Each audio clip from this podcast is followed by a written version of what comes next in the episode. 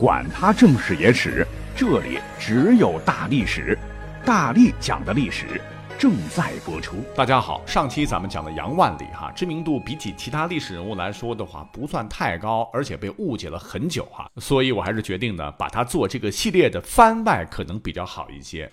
那么本期节目一开始要说的这位呢，历史上被误解的英雄，哎，分量就很足了哈。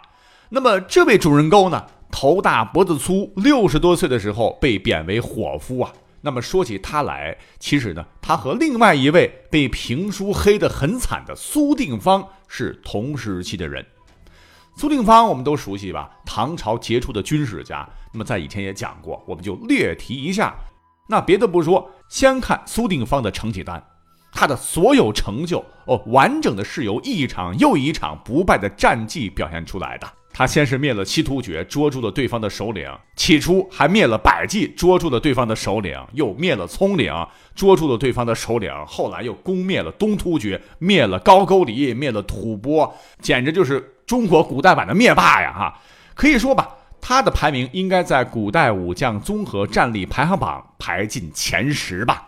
就是这么一位对大唐做出突出贡献的老英雄，哎呀，在《隋唐演义》《说唐》等评书演义中，苏定方啊，却是一个反派的身份登场的，屡屡同偶像级的英雄人物罗成作对。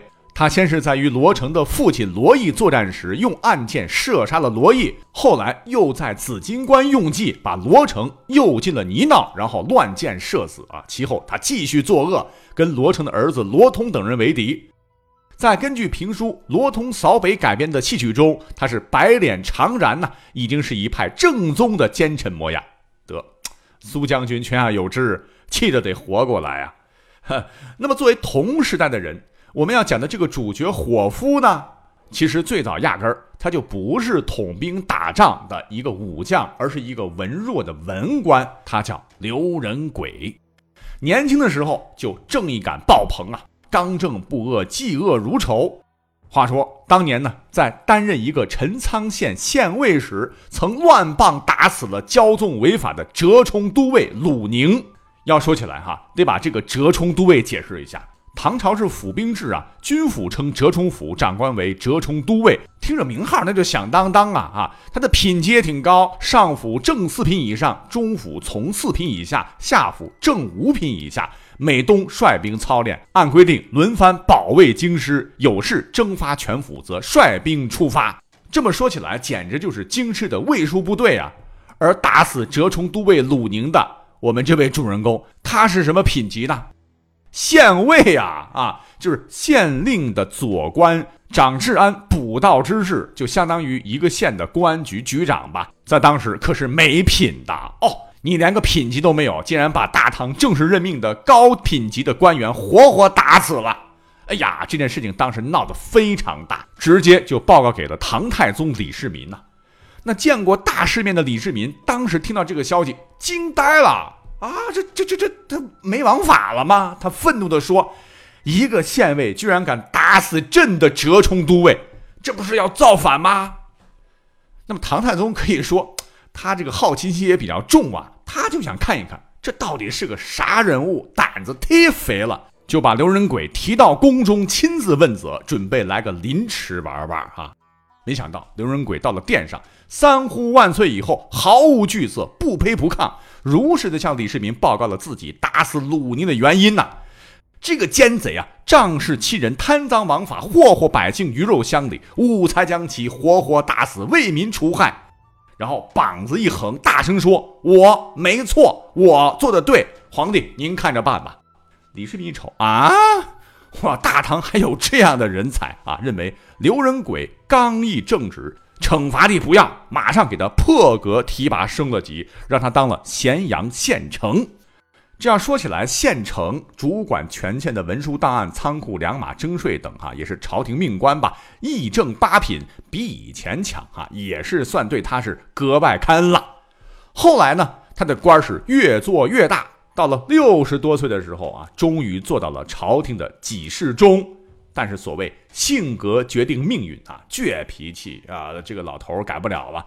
因为在审理一起案件时是秉公执法，差一点就挖出了幕后主使李义府，因而得罪了得宠于当时唐高宗的中书侍郎李义府，旋即遭到报复，被贬为今天山东青州的刺史，相当于现在一个市长吧。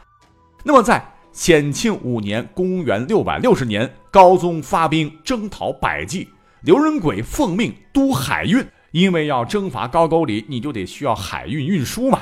结果啊，这个贼人李义府啊，怀恨在心，在明知时机不当的情况下，强行督促刘仁轨出海。没有办法，刘仁轨最后只能硬着头皮出海。结果那还能好吗？船队在途中遇风沉没，死伤严重。朝廷马上派出了监察御史审讯。结案后呢，李义府就跑到唐高宗跟前进谗言呐，他说。皇上啊，咱一定要秉公办案呐！不斩刘仁轨，没有办法给社会舆论一个交代啊！高宗当时点头就觉得有理啊，正准备下旨砍了刘仁轨的时候，哎，旁边正好有一位正义之士，是赶忙进言：“陛下万万不可呀！海风暴起，这不是凭借人力所能预料的，请您刀下留人。”唐高宗也不是太昏聩吧？哎，他就听了。好吧，啊，那活罪难饶，免职，让他以平头老百姓的身份随军。而当时唐朝的兵制府兵制啊，刘仁轨这么大把年纪了，这种身份也只能在军队里当起了伙夫，帮士兵们做做饭、抬抬行李。可是谁又能想到，这个歹毒的李义府依然不甘罢休，又示意当时的狼将，让他呢找机会将这个刘仁轨做掉。可以说。刘仁轨确实跟《水浒》里边林冲有几分像哈，好在这个狼将心地很好，不忍杀害刘仁轨，刘仁轨因此才得以保全性命。那么同年，当时的左武卫大将军苏定方平定百济，战后刘仁轨被任命为都护，与跟唐朝交好的新罗王金春秋的少子叫金仁泰，共同镇守百济都城四比城，就是今天。函谷的中清南道扶余郡，那么唐朝在百济设立雄金都督府，并任命左卫中郎将王文度为雄金都督。那么等到了第二年，唐朝的死敌百济旧部黑齿长之、福晋还有僧人道琛等人纷纷起兵反抗唐军，唐军屡次征剿失利，这补给跟不上啊，不得不将主力撤回，只留一支偏师守卫雄金城。百济叛军就猛攻熊金城，当时情况是万分危急，情况已经是无将可用了。唐高宗李治没办法了，就赶紧任命。哎，那这样吧，矮子里面拔将军，你刘仁轨年纪一大把，呃，这不重要哈，没有统军作战的经验，这不重要，重要的是没人可用了，咱就死马当活马医，只能你了。你就先当个教代方州刺史，赶紧会同新罗军队驰援雄金城啊！可以说啊，这是皇帝的无奈之举，可是呢，也是一个相当艰巨的任务。那么对于刘仁轨来说，他的选择是什么？他跟别人可不一样，别人吓都吓死了，他却很高兴地说：“天降富贵此翁矣。”并特意带了唐历和唐朝历代皇帝的庙会名册，然后又说了一句名言：“说吾欲扫平东夷，颁大唐正朔于海表。”那么话说，在公元六百六十一年，刘仁轨率军驰援雄金，一路过关斩将，是接连击败了百济军队。百济军在雄津江口修筑防线，阻拦唐朝援军。结果刘仁轨一战击溃百济军，斩杀一万多人。那么正在围城的百济军解围退去，雄津城之围遂解。那么这个时候，请注意，只是暂时的胜利，并没有从根本上改变唐朝整个百济战场上的被动局势。百济复国军很快卷土重来，再次围攻雄津城。为了策应百济战局，当时唐军还发动了专门针对高句丽的远征，结果因为天气原因被迫撤退，结果只能刘仁轨困守孤城，这一困就困了整整两年，是外无援军，内无粮草，将士们都灰心丧气，都想着有一天能够赶紧回到故乡啊。那么看到士气如此低迷。刘仁轨这老头就站了出来了，不断的鼓励将士。他说：“春秋之意，大夫出疆，犹可以安社稷，变国家，专之可也。况在沧海之外，密而豺狼者哉？且人臣尽思尽忠，有此无二。公家之力，知无不为，大唐必胜。”那么看到这位六旬老人仍然有此斗志之后呢，士兵们的战意又被激发出来了。他们心中下定了决心，不胜不归。那么在龙朔二年（公元662年的七月），机会来了，因为当时敌军以为，哎呀，这个唐军围了两年多，撑不住了吧。就放松了警惕，殊不知雄金城中的唐军在刘仁轨的鼓舞下头嗷嗷叫啊啊！是突然出击，有一天一鼓作气，一连攻克了百济多座堡垒，并派兵把守，还创造性的采用了类似于后世的特种作战，一举攻克了连接雄金和新罗的战略要地，叫真县城。此战，唐军用少量精锐部队在夜间顺着峭壁上的草木。悄没声地爬上城墙，然后干掉所有的哨兵，打开城门，放入唐军。就这样，兵不血刃地攻占了这座坚城。那唐高宗接到频传的捷报之后，高兴坏了，立刻派右卫将军孙仁师率七千人渡海增援。而在唐军反攻的同时，敌方百济这方面却发生了内讧。当时百济有位将军叫福信，想干掉国王扶余丰自立，哎，结果被反杀，反被国王宰了。百济实力大降，扶余丰深知自个不是唐军对手，忙派使者，你知道他去哪里了吗？跑到日本去起源呐。那么唐军胜利会师之后呢？刘仁轨决定兵分两路攻打百济老巢周留城。其中，刘仁轨率海军出雄金江，在白江口与陆军会合，夹击周留城。可是，当刘仁轨率领三千海军到达白江口时，前来救援百济的四万日本海军早已在此等候了。中日海军在历史上第一次大战就此爆发。刘仁轨充分利用了唐军舰船高大并配有投石机的特点，采用弓箭压制、投石机投掷火球的战术，大败日军。日军不甘心失败，接连发动了三次反攻，唐军四战皆捷，焚其舟四百艘，日军残部仓皇逃回。此战后，只有少数的倭军残余突围而出，而扶余丰也逃跑了。啊，百济复国运动就此失败。那么重点是白江口海战的惨败，让当时的倭国极为恐惧，随即将留在半岛的残军撤回。此后九百多年间，再未敢与中国交手啊！